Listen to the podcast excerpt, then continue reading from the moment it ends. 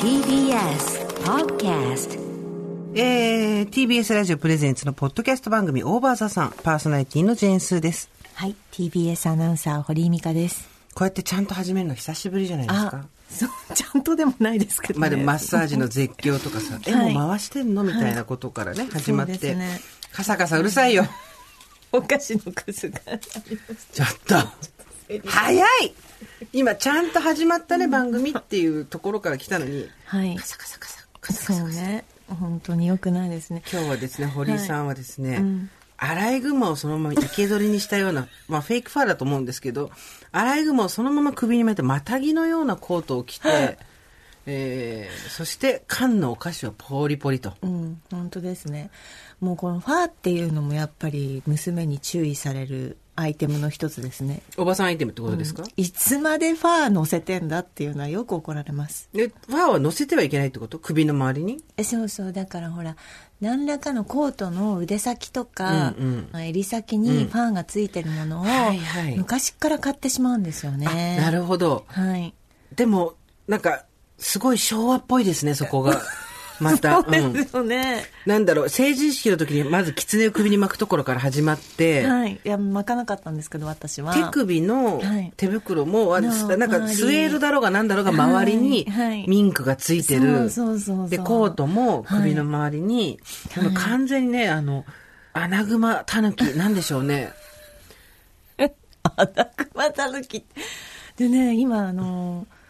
ちょっと忙しいじゃないですかこの時期忙しい。うんでこう現場から現場からをちょっと走るわけですよ現場から現場へだね、多分ね現場から現場へ。うん現場から現場から。走るんですよはいはい、走る。今日で言うと今、見附から赤坂まで走ってきたんですはけいど、はいはい。ちらっとこう自分の姿が何かしらのビルの窓とかに映ったりす映るじるゃないねで。すか。おばさんが走ってるのって最近なかなか見なくないですうんかわかる。おばさん走んないもんね。おばさん走んないですよね、うんうんすごいおばさん走ってると思ってすっごい、すっごい走ってました興奮した自分自身に。えなんか師走だなおばさんが走ってる。 ドキドキするわって。全力坂おばさんでやったらいいのにね。え途中までしか上がれないだろうな、ほとんどのおばさんが。でね若い子がさ、はあはあ言いながら上がってくのが、まあまあ、よし足はあると思いますけど、こう、ちょっと、見てる側をドキドキさせたり、やきまきさせたりするんでしょうけど、違う意味のドキドキ感ですよ AED を持ってさ、一番上でさ、おばさんが下から、ようなんかいい流れの坂があるみたいな、ああいうナレーション入れて、はいはいおばさんが下でこう屈伸とかしてて、はいよーい、ドーンって、いや、やっぱりね、おばさんはね、上りじゃないんだよね。下りがいいと思うよ。下りね。いや、だからさ、人生単位で下ってんだから、違う。坂もやっぱり、下るのが難し大い変から。私それね本当に、小学校の時にお母さんに言われたの、山登る時に、私が歌歌いな、花のコロヌの歌歌いながら降りてきたの。しかも花のコロヌのエンディングの方。女の子って大変なのよ。そうっていうそういうセリフがあるんだけど、泣いたりすねたり甘えて、ふーんっていうそのね、セリフ回りまで全部一人でやってるの。で、したら母親に、登る時よりも下る時の方が足を取られるから、転びやすいのよ。気をつけなさい。そうなんだ。ズベベベベベベ 手の皮、ベロベロベロンいや、本当にそうですよ。やっぱ脳みそと視覚が合っていかないので、地下鉄の階段とかもそうじゃないですか。階段怖いですね階段の自分で見てるところと足のステップとがこう、合わない、こう歪みがこう、生じるので。まあ、それ目が悪いっ ていうか、何何らかのコンタクトが合ってないんいだやといや、違思ううけど。。違うの。だから、脳と視覚がクロスしないの。それ脳と視覚じゃなくて、何これ足です。足、そう、うんあわのかねんないけど。それね、なんとかっていうのよ。知ってるのへ私。え。でも、なんとかって言うけど、それなんだか忘れちゃったけど、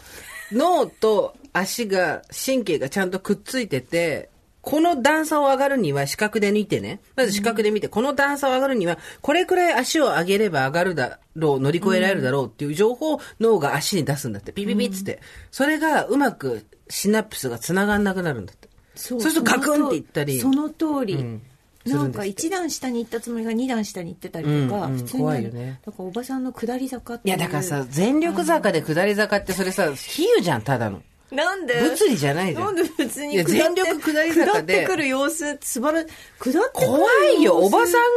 んんが、もう自分の筋力では全く支えきれなくなった体を、重力に任せて、タッタッタッタッタッタッタッタッと降りてくる。怖いよ、下にちゃんとこうなんか、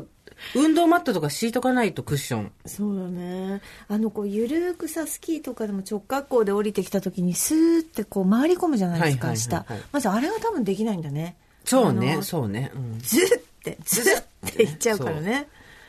いやー下り坂ね。全力坂、下り坂バージョン。いやー、なかなか結構きつい。上り坂でも結構きついですからねえね。もうてかもうこの後に及んで立ってるのもきついもんねわ、かる。でもそれは、うんあなたが運動しなすぎるっていうのもある。そうだね、うん昨日運動してたねして、すぐ送ったでしょ、写真。だけど、あなたは何しあてなたたすごい痩せてたね痩せてはいない。正直、何今の時点で78キロあるから痩せてはいない。86から76になって、ちょっと1、2キロ戻って77とか8だから、痩せては、167センチ78キロしたら、孫うことなきデブだよ。世間様では。 そこに異論は認めないよ。だけど、でもだから前筋より肉つけはてるから、ね、前よりは落としたってことだもんねそうそうそうそう。まあまあまあ、なんていうの。別によく言ってますけど、ガリガリになりたいわけでも、ナオミ・キャンベルみたいになりたいわけでもなくて、締まってる状態、体が締まってるっていうのと、あとは、健康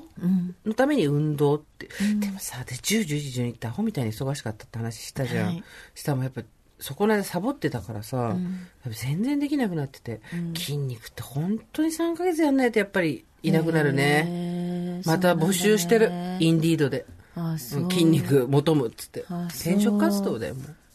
そんなにすぐねやっぱりねでその時あなたは何してたんですかっていう話ですよあね昨日の深夜でしょそう昨日の深夜はあれ1時ぐらいだった私たち LINE してたのね、なんかあの素敵なち ょっとやめなさいお菓子食べながら放送するの いくらなんでも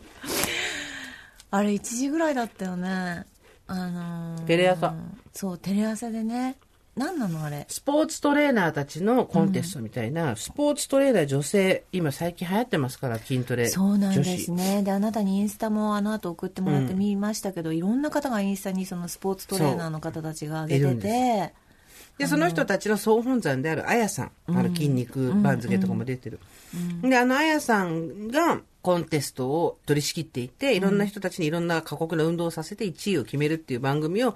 堀さんが見ていて、とにかく面白いから見てくれと、LINE が来て、で私運動から帰ってきた体で見まして、なるほど、なるほどと、結構きついね、でも45キロで2分持てないのかってなると、まあ、ちょっとトレーナーとしてはどうなんだろうねみたいな話とかをしてたらですね、堀さんが私もやりたいと、まあ、一応必ず言うわけですよ、この人は。で、じゃあ頑張ろうよ、一緒にって言ったらしゃ送られてきた写真が、海鮮味好みせんべいで。何それ夜中に菓子袋を一袋食べるのやめなさいよ。なんでそのさ、しょ食育反抗期みたいなのが来たわけわかんない。私さ、あの時間になるとなんか、狐につままれたみたいになってんだよ、ね。それ、きょとんとするやつだから違うから。狐につままれたやつはきょとんとするやつだから。なんかさ、なんか、こう、万華鏡の中にいるみたいな。ああ、わかる。すごいわかる。意味わかるあれ全あ部れ深くみたいな。キそうラキラキラってね、わかるわかあれる。なうんんで食べてんのかな、ま あ、いっか、みわかたいるな。 あれはキラキなんかラしてるよってね。そういう感じになるんですよ。あのナイル1なトト時ロとかですよね2時ぐらいの感じ。うん。であの海鮮味好みせんべいっていう100円で売ってるあのコンビニのやつ プライベートブランドのね。そう一袋を開ける前に、あのいわゆるカンカンのクッキーみたいのを来ましたこ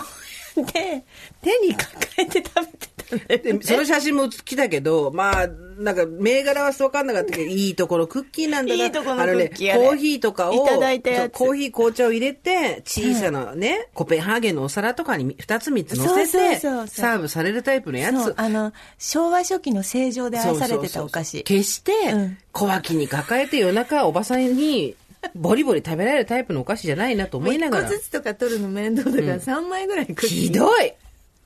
でその話をですね聞きつけたスタッフが今日ですね、カンカンのクッキーをスタジオに入れてくれたんです分かってるやっぱカンカンカンカンのクッキーねなんだよカンカンのクッキーやっあなたよたねちカンカンのクッキー溢れてそうだねうちは悪いけど何度も言うけど、金があったから昔は カンカンの昔は金があカっンたからカンクッキー派でしょ悪いけど、うちはカンカン、もう、カンカンで家が建つよ。カンクッキーのカンカンで家が高いがあるあったよ。でもちょっと待って。あのさ、クッキーがカンカンだったことでこんなに人にマウント取ったことないや、私も。泉谷さんのクッキーいとや、カンカンは重要だよ。ああ、わかるわかる。あでれ、もあさ、ざさんとここなんかこうちょっと丸いドーナツみたいな型のでもさやっぱりさちょっと最近そのカンカンの缶がさちょっと表面がさ、うん若干こうちょっとおしゃれになってきたのがダメなんだよねやっぱこのカンカンはいいカンカンこの昔のデザイン昔ねやっぱそうね昔のデザインこれこれどこのだっけがほら書いてあるいじゃいんカンカンだからこういうの私の昨日食べてたのもあれは小山台のクッキー屋さんあ、もうごすいごいね。エコルディ小じゃな山い台、カンカンは重要本当にほんと。うんカンカいやーカンン。カンあとさ育ち、かよコペンハーゲンのさ、あの、こういう、あの、バタークッキーの、あの、上にすごい皿目の砂糖がドドドドっいてやついてる今やつでこそカルディで同じようなの見るけど、うんあるあるもう昔はやっぱり、違うのよねうんそこからお母様が1枚とか2枚とかそっと出してくるんだよわかる。あのね、デンマークのやつだった。デンマーククッキーみたいな。今、あんななんかさ、100均とかですごい安くてさ、腹立つよね。なんかまた簡易にクッキーとか流行ってるんですよ。おしゃれなのが。また。だけど、そういうんじゃないんだよね。うん、なんかさも,、もっとねうちょっと絵がさもうちょいダサい方がいいね、そうそうそう。うんあの、昔のねそうが生活を感じるよね。うんいやーカンカンで育ったのか私たち。まあ私はもう、だからもう、カンカンで家が、だってさ、だって、 あの、噛んで始まる。噛んで始める、噛んで終わる。女そうそうそう。缶の中の缶。 何言ってんのあのさ、ヨックボックスとかの缶もあったじゃん。あそうねよくもっ四は角いデのザインずっと変わってないじゃう、なんいです四か、角い缶。で、あとはそのデンマークのあの、ニューって絞り出した、こう、えーっと、干しぶどうが入ってたりするのとか、あの上にね、あとあの、マカデミアナッツがドーンと乗ったモロゾフのさ、カンカンあってた缶が盛り上がってるの。缶がもにょって盛り上がった。懐かしい缶が盛り上がってるの。蓋曲線になってたねそのそうそうそうモロでゾフのやつねそう、あれすごわかるわかく、る小物入れにするもんねその後したね何使った何入れてた私やっぱり手紙じゃないかなお友達との手ああ、紙はいはいはいはい。あの文通セットみたいなのとか入れてたよねはい、失礼しました。こちらのクッキー、エコルセです。あエコエコルセですわあエコルセです素敵なるほどエコルセね。でもねこれハトねサブレーのねカンカンも良かったよあ、あれ、大きいから、こう、ダイナミズムがあるよね。 ハトサブレーの缶はすごい、なんか特別なものが入れられるとこ、感じあった。大大事きないもの。からね、うんあれ大きいんだよから。で安そう。いんだよそうよ。大きくて安いんだよそう、エコルセってさ、昔はアンティーク感っていうか、昔のさ、今のとまたちょっと違って、こういうさ、いろんな四方にこう木が、ああ素敵そう書いてあるるようなうんうん模様のがあったじゃない。コ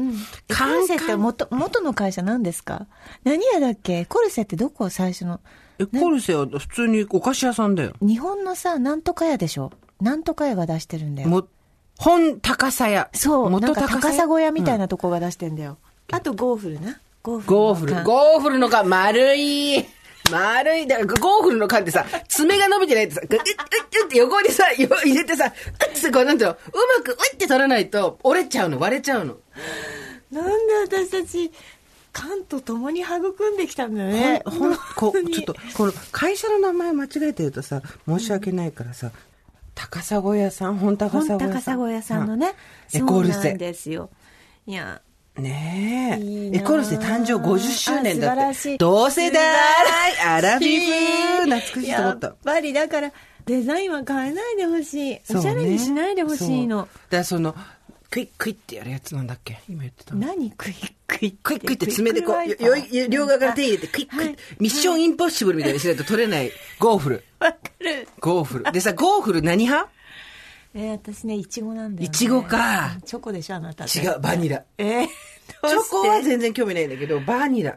だから、クイックイってやって、あ、いちごチョコって来て、また次バニラ取って、で、またいちごチョコって来て、バニラ取って、つって、バニラもう、あともういちごと、贅沢なうちに生まれたねだって一人っ子だからさ。そうだねでもほんと缶だらけ。なくなったよな缶今缶が、自体が、ちょっと捨てんのがめんどくさかったりとかもあるもんね。うんそうだねでも、いまだにさ、うんだまあ今、ほとんど紙の箱じゃん、みんはいはいはいな。はいかプラスチックじゃない。だけど、缶ってさ、はいいまだに缶でもらうと取っといちゃわないああうんそっかすぐ捨てる私ねすぐ捨てる派なえんだらい。よね私ね、やっぱ、2、3日様子見るんだ よね。この缶がもしかして何らかの、ハンカチを詰めてみたりとか。あの、引き出しの中でガタガタになってしまうハンカチを詰めてみたりとかね。ああじゃあ袋とかも取っておく人ですね袋は取っとくタイプあの紙袋とかねうんそうそうそうそう取っとかないよね、あなたね。捨て捨てマンだもんね。最低限、うん最低限しか取っとかない缶はね同じサイズの2枚はないマジかって感じすごい少ないねうんそうですね缶ってやっぱ夢があるねこう話すと、うんいいねだから夜中にその缶をね抱えてお菓子を食べたくなる気持ちもわかるよ、だってあの頃できないことが全部できるようになったんだもん私そうたちなんですよ、んなんかななんか脂肪もどんとこいって感じで別にあと何食べますえいあの夜中ですかポテトチップスでしょそう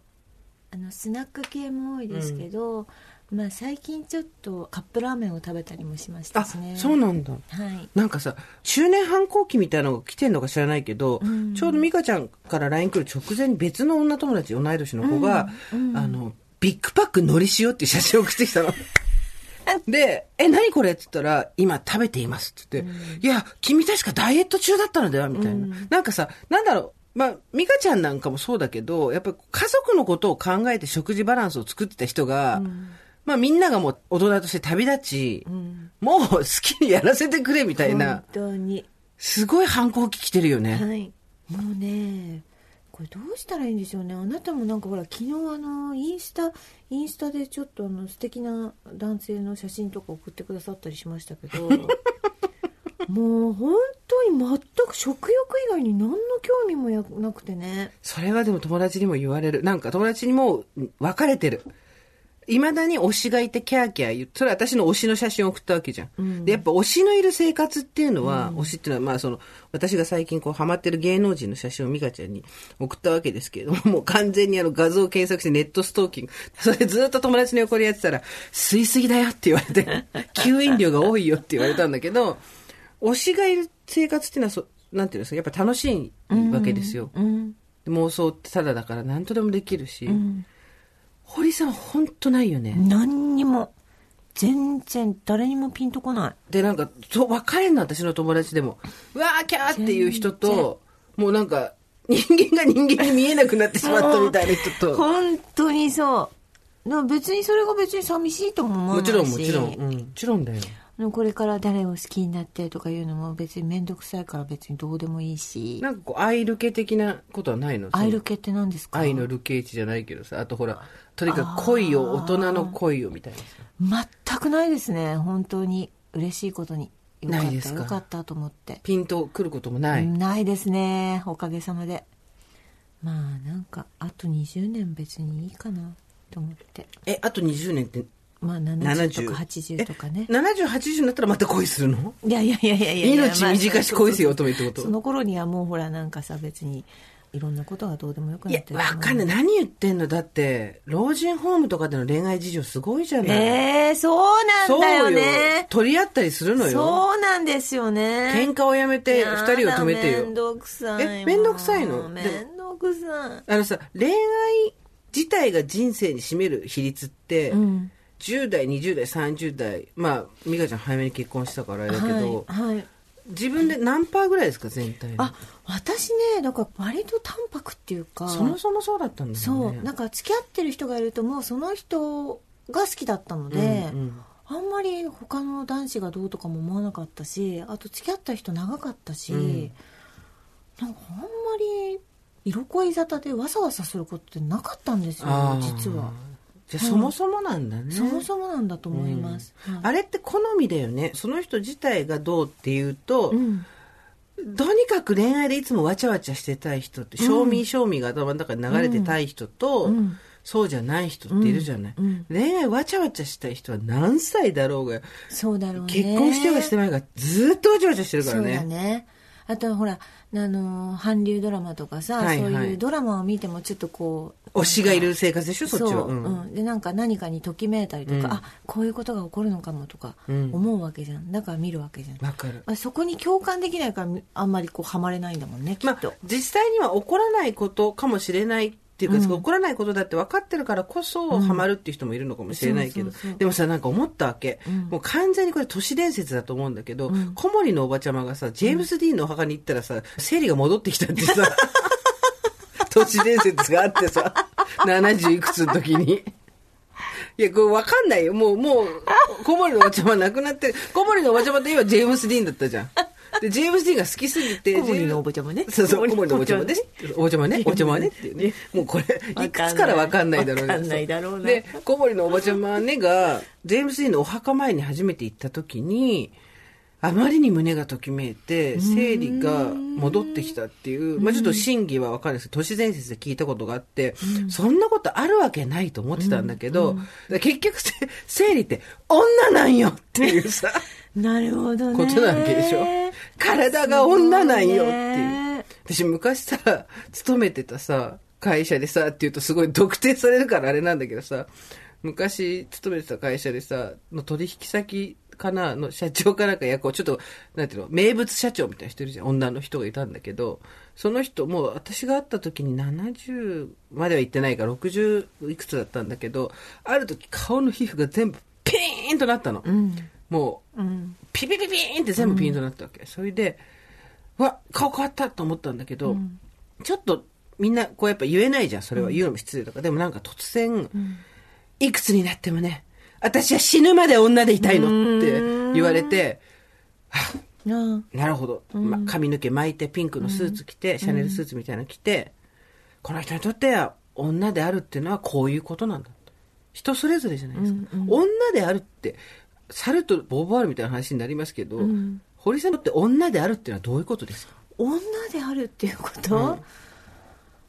ろうね何が私を女たらしめてるんですか いやでもね私あなたにもちょっと言われたことあるんですけど、私、まあ、女だ男だって言ったら今の世の中ちょっとどうなのかもわかんないんですけど、私ね実は男なんです よ出た出た気づいてましたでしょ90年代のトークで、出た、はいはいまあ聞まあ聞くよ、ねまあ、止めずにあ聞くなよ、たうんうんあの星のやコーヒーがなんかで語ったはいじゃなはいいではいすか、覚えてます覚えてます私めっちゃ男なんですよ多分そうオラついた男だよね普通にね、いやだからよくこれ騙せてだるかよらね世恋間愛はもそうだと思いますなんか恋愛もんパッと切り替わるのが早いし、うじうじしないんだねいろんなところにこう行ったりとかしないし、いや男だったらするんじゃないってまたこうれん偏見に偏見を重ねるいやいやいやいやなんて言うんでしょうだからなんかこういう喋り方だし、まあ、ボケとかも多いので、ちょっとこう性格的にもまあ一応いろいろツッコミどころ満載なの で分かってんだうん、まあなんかこう悩みがちな人間と思われるかもしれないんですけど実はもうめっちゃくちゃ捨てたりするの早いですいろんなことをいろんなことをね、見切りつけるのすごいあ早あ、いで見切りつけんの早いあなた。はいちょっと早すぎだと思うよ、あ れは。はい、みたいな。いや、え全部。はい全部そうですかですじゃあそうそう次ねみたいな仕事も、ね、何もかも、ちょっと見切りつけんのが早いよ、ミカちゃん。す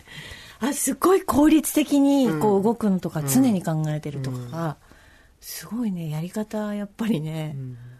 まあ、そもそも真面目な話をすると、まあ、うじうじしてるのが女っぽいみたいなところからの逆のサバサバしてるのが男っぽいみたいな感じになるけど、まあまあ、そもそもその設定自体がどうかなってそう話で。そうそうそうそうあのだからちょっと難しいんですけそうど女っぽいってことが実はこの見切りの良さなのかもしれないよね、そうこうやって髪巻いて、うんなんかそういう感手じでで手がね、うん見られるんですけど、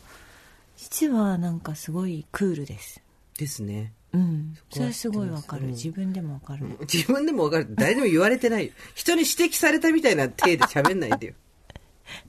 なんか優しい感じとか私今ね、読んでる本があってね、うんすごいんだよ何読んでんのマクベス読んでんのよ どうしたのどうしたの集中してでも読まなきゃ私ね本当にねわ素晴らしいなと思って それが古典だマクベよスそれが古典だよいや、もうすん、古典ってすごいね。今のこのさ、自分の人生とかにさ、本当に当てはまるなんだドよン。ズバドンズバ綺麗は汚い、汚いは綺麗なんだよ。あ何言ってんのだどこのどこのキャッチコピーどこのデパートの80年代のキャッチコピー さあ、人はさ、人生の上で動いてる大婚約者なんだ よ。どうしたでシェイクスピアは 言ってた。うん本当だなと思って。幸と不幸が展開していくんだよ。どんどん。ねカフェバーで口説かれてる気分になってき たね。プールバーで。今ね、やっぱそういうの好き。マクベス読み始めちゃったんだ。今そういうの好きなの、すごい。なんかあの何。タイガっぽいこと えでかい話ってことタイガってことなんかそのそうねなんか今までやっぱり読んでこなかった、うんその古典の、うん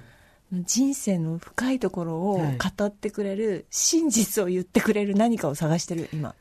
古典ってそういうことですからね、どの世代でも、どんな時代でも読んでる人が思い当たる節がある、うん本当そう人の心をつかむ魅力があるってことですからね、うんなんかこうまあ簡単に分かるところでビジネス書みたいなところも、まあ、読んできましたけど、うんまあねそんなことちょで、はい、1分の名著でしたあすいうんまってせいんうかまあ分かったと思うんですけどおっさんで すわ本当に落合も好きでした髪を巻いたおっさんです落よ合も好きでし、田中角栄も好きですそうそやっうぱそういうことなんだよかなでさそこでさ笑っちゃうのがさ、はいごめんなさいやっぱビジュアルっていうのがどれだけ人の印象とかそ固うだ定ねするかで、で別になんていうの堀井さんがおっさんだったら、マクベス読んでようが、落合の名言集持ってようが、田中角栄好きだろうが、何の意外性もないわけじゃん。うんもう別にって感じ、だけど、見た目がん、髪巻きなだけ で、首の周りに無地なの毛皮をつけてるだ けうで、ちなじゃ ないよだけで、意外とかギャップみたいになるんだよね。あー要は人の印象操作なんて簡単ですよ。そうだねあなたはなんかそのギャップみたいなところはないんですかやっぱここで私がリリアンとかやってればいいわけですよ。リリアンも通じない。リリアンももう選ぶ。あれ、細いのずーっとやってどうすんだな、筒みたいなの作ってね。やってたよねやってた、ちょっでしと、あの、星みたいな、こあとみう、戻して。ミサンガもあったねあったあった、ミサンガやった。授業中ずっと編んでたね、ミサンガね。こう、貼っ てさ。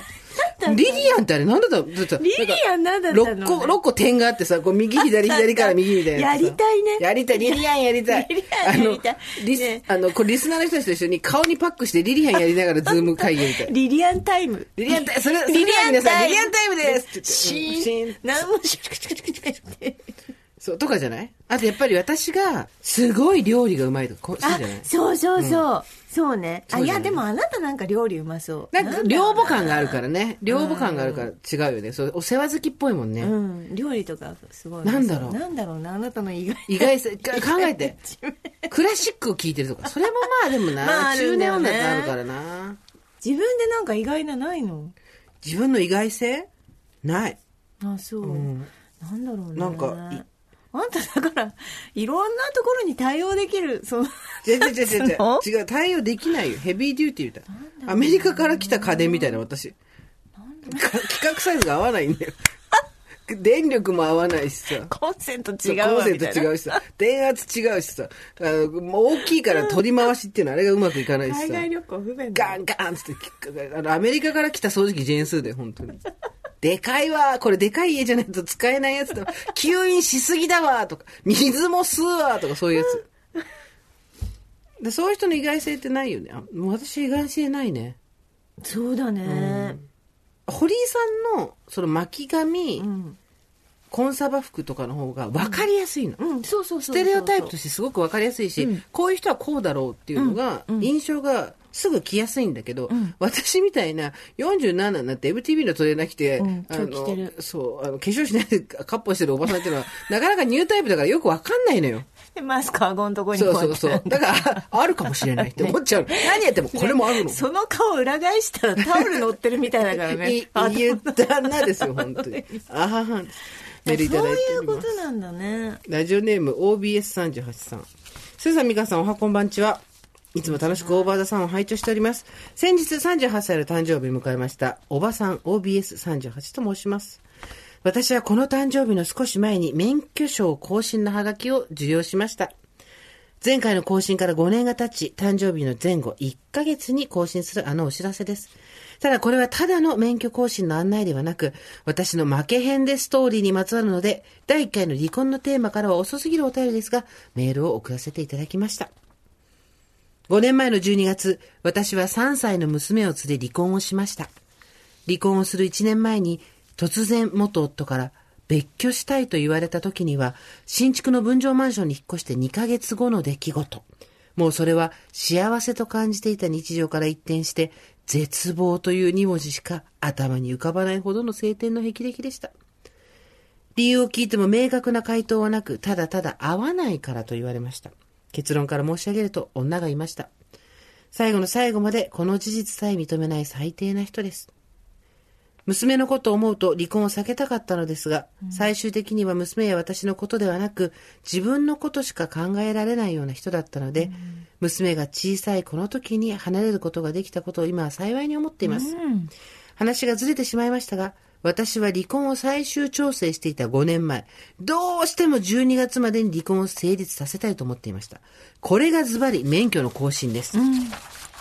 5年前も免許の更新を控えていたのですが、結婚後のせいで免許を更新してしまっては、離婚後旧姓に戻ったとしても、毎日財布の中にある、持ち歩く身分証明書が離婚した名字。そして裏に旧姓が変更項目として表示されることになります。それがどうしても嫌で、新しい免許は結婚、離婚の記録を残すことなく、本来の私の名前だけを表記させたかったのです。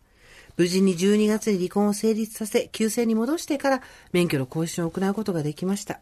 もうあれから5年も経ち、その時の奮闘は記憶の中で薄れてきていたのですが、免許の更新の励きを受け取り、この5年間、私は本当に負けへんで精神で頑張ってきたなと思わせてくれました。あの時は絶望しかなかったですし、今は今で別にこれといって、おばさんなのでいいことはないのですが、精神だけは鍛え上げられたのかなと思います。まだまだ長いこれからのおばさんライフ、可愛い娘と共に、自分による、自分のための、自分の人生を送りたいと思います。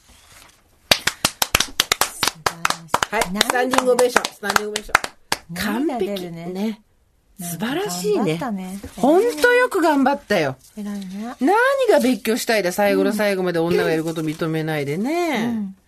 嫌、ですね。それで娘さん3歳でさ、新築でマンション買ったばっかりでさ、うん。頑張ったね。頑張ったよ、しかも免許に前の名前残さないで、うまくやったよ、本当に。そうだね。こういう段取りってさ、おばさん超得意じゃないそうね。ここまでにこれをやるためには、この時にこうしてっていうさ、うん。パンパンパンってやるよね。うん。ちゃんとこう、用意周到にね、うんやってて、偉いです。素晴らしいです。すごい冷静な判断だと思います。本当にうん正しかったと思うよん。す、べ、て正しい。ねで、38でしょ、我々の10個下でしょ、何をおっしゃるうさぎさんでも、まだまだ、こっからですよ。こっから、で、私たちもこっから多分58の人、何言ってんの ?48 年って若いよって思われる、とにかく常に10年後の自分が自分を励ましてると思ってくださいよ。そうそうそう。 58の私が私を見たら、何言ってんのまだ若いんだから、頑張って、うん、でも本当さ私あのずっとさ10とか20上の人に話を聞くのとか、うん10とか20上の人大好きなの好きだよね。でもねそれはそういうことなんですよなるほんどか。すごい勇気を与えてくれる、うんうんなんかその10ぐらいと上の人とかのこう自分のちょっと目標とするような人とご飯食べるのとかすごい好き、話を聞いてね、よし、頑張ろうとかあ、そうかじゃあ私はこうしようとかううんん、思うのねそうなのそうなの、わかる。うん、ねやっぱ上の人とうんうまく接することができるようになったのも年の子ですよそうね。だね年が上っていう、ちょっと上っていうだけで、上って思ってたじゃん。昔は。苦手な感じもあったけど、うん私はね。うん今じゃ勉強になるなと思いながらそうだね話も聞けるようになりましたよねう。ん名前どうですか名前何名前をさ、うん。なんかさ変えるってこと離婚してうん私はやっぱ結婚に今までやっぱどうしても踏み切れなかった、かなり大きな理由の一つが、名字が変わることですね。へえそうだね、うんずっとでもあなたはやっぱり別姓別姓、ね選択す夫夫婦婦別別姓姓でいきたいですね選択できる、全員が別姓になる必要はもちろんないと思うけど、なんかやっぱどっちかの性にならなきゃいけないのってまあ便宜上どうしてもそうしなきゃいけない他に大事なことがあればすると思うよだけど今のところはそれはないしまああと大和田さんの前にも言ったけど、やっぱりその母親が選ばなかった方の人生っていうのを生きてるっていう自覚が最近出てきたからだから結婚しないっていうのもあるんだよね、やっぱり。まあまあまあ、これ48ですから、わかんないですよ。12年後ぐらいわかんにないそれは結婚するかもしれませんし、その頃、あなたが、名字が戻っている可能性もあるし、うんわからないですからわねからないですね。そうですねいやでもさ、思ったわけ。その、今年特にさ、2020年散々だったじゃん、みんな。本当にそう今日最後の放送ですよ、2020年。皆さん、本当お疲れ様でしたお。疲れ様本当にお疲れ様でしたうん本当そうだねみそんうな頑張ってうちねいとこ店潰したからああ、結そう構なんだ大。変だったいやー、飲食は本当大変でした。で、あと派遣の人たち、うん雇い止めになったりとかさ、お世話になったところが潰れちゃったりとかさ、勤務する時間が短くなったりとか。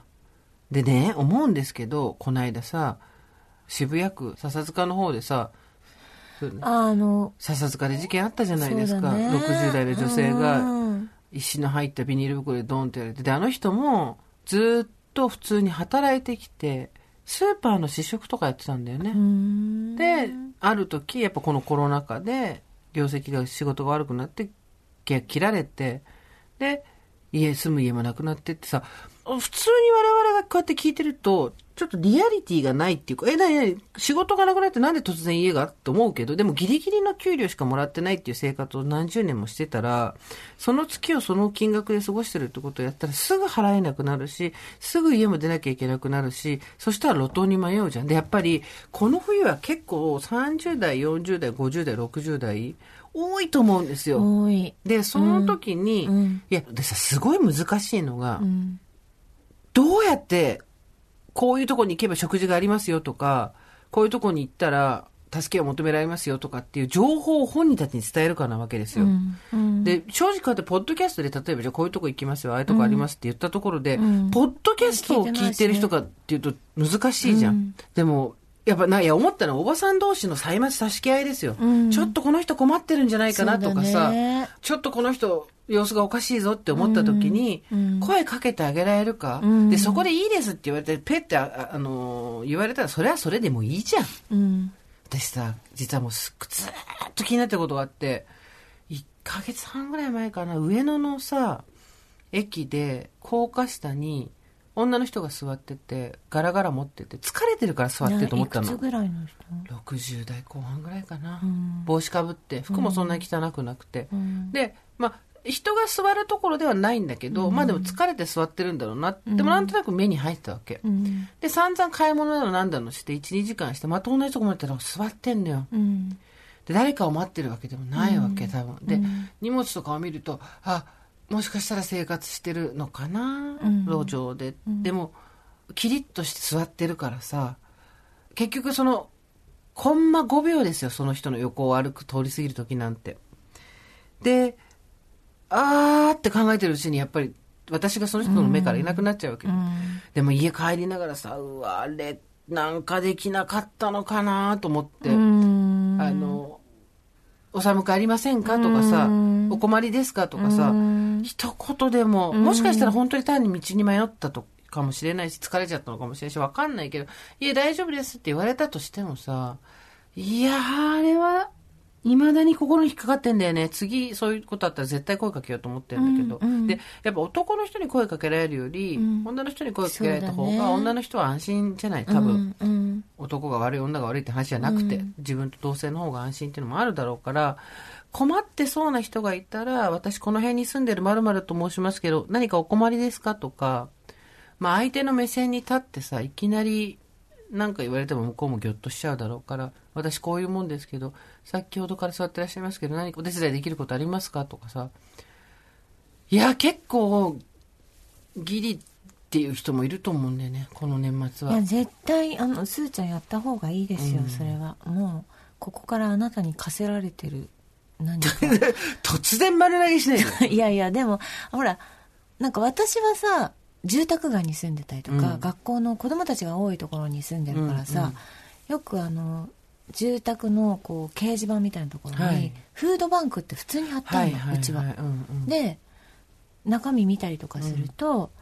やっぱりこうそういう子たちのために、そうだあよねのうん皆さんの食料を、あの一括してお受けしますみたいなことででもちろん私もそこに出したりとかしてるんですけど、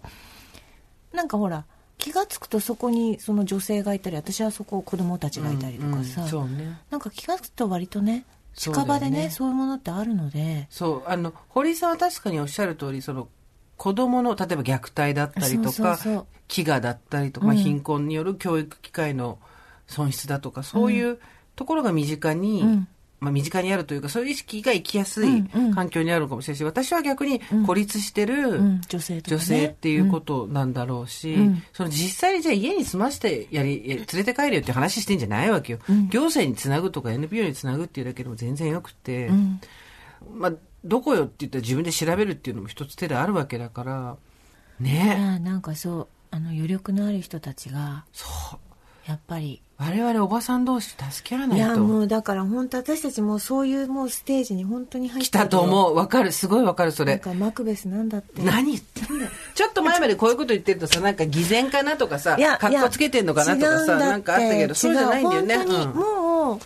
なんかやることやったし、うん誰かの役にちゃんと立たなきゃっていう気持ちになってくんだよねおばさんになるとな、私たちの仕事ってさ、うんこれなんか役に立ってないような立ってわかりるようますな立ってないような、うん何やってんだみたいな仕事じゃないですかノンエッセンシャルワーカーーだからね私たちねそう、ん他のお仕事に比べたらさそうするとやっぱ余興ですりようん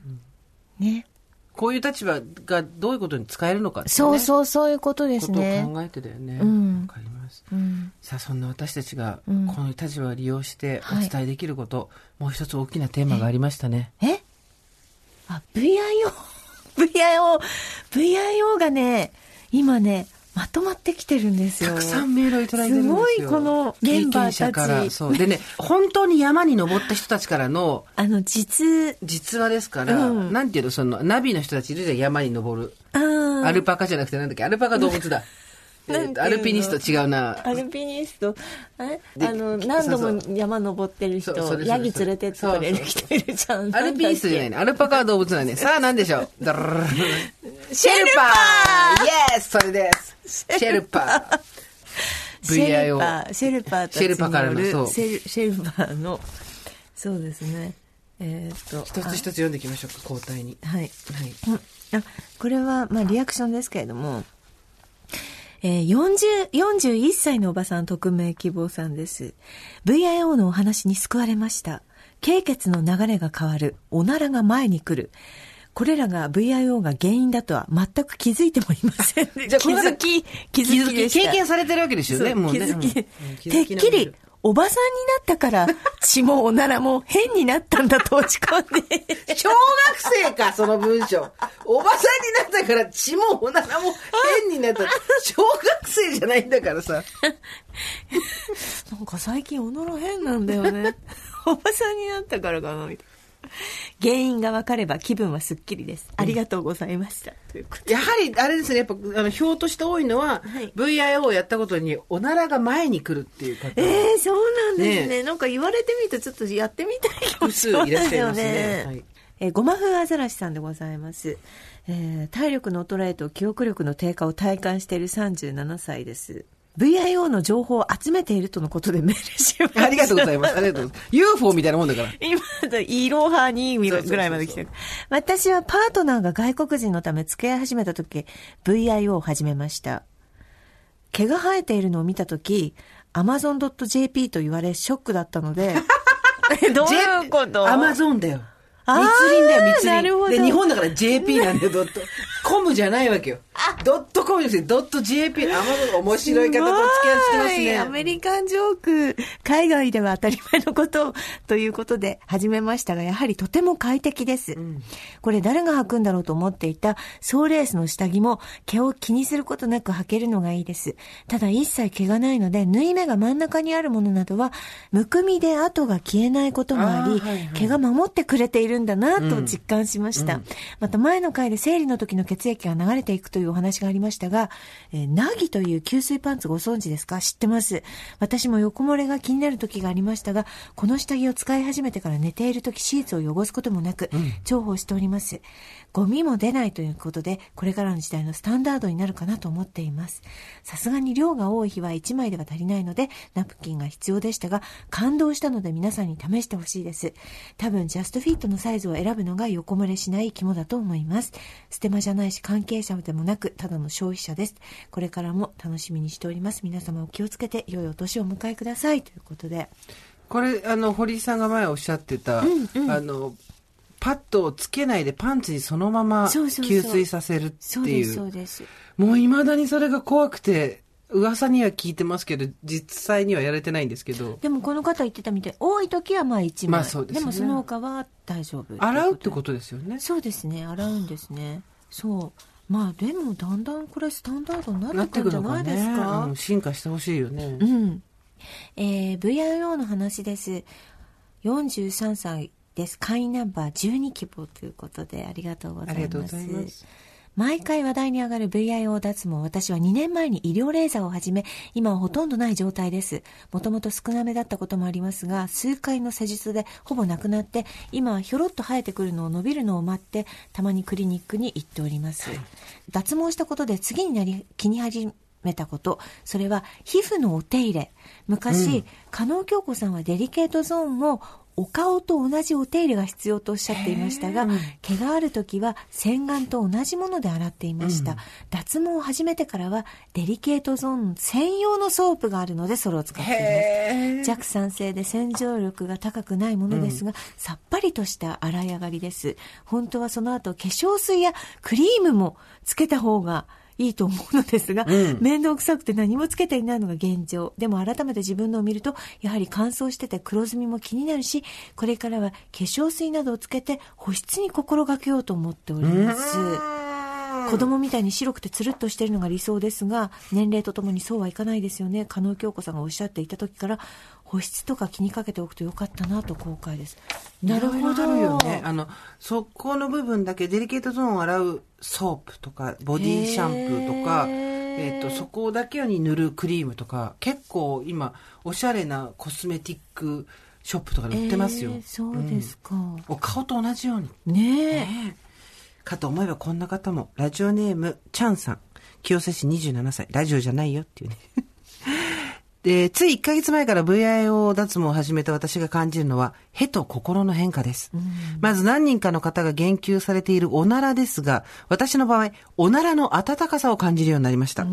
毛があった時はおならの温度など気にしたことがなかったんです が、邪魔するものがなくなってからか、おならの熱が直に伝わってくるようになりました。意外とおならは熱いです。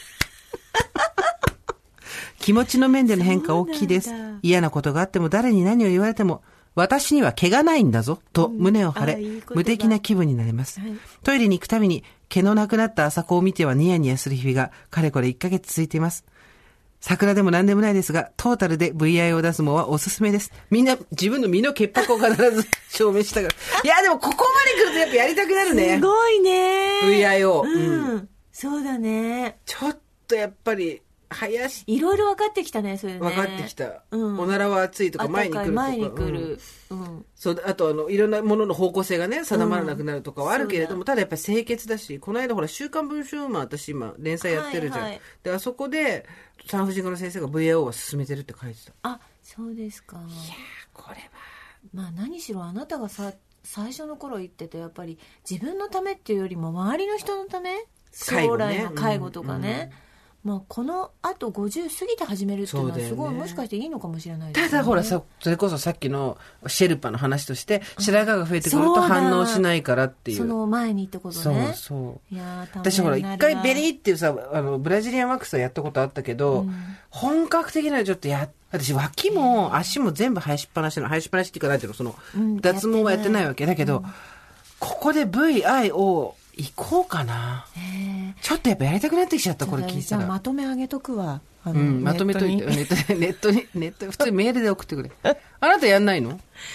えー、どうしようかな。まあでも時間の問題かな。そうだよね、そういうのもね、やっぱ2021年、VIO 元年としてそうだね、うんちょっと頃のいい時期にやるわ。 2月22日みたいな、 そういうの。そうそう。わかんない。はい、というわけで我々のグレートコンジャンクションももうすぐでございます。それではまた金曜の夕方5時オーバーザさんでお会いしましょう。ここまでのお相手は TBS アナウンサー、堀井美香と、ジェンスーでした。オーバー。 TBS Podcast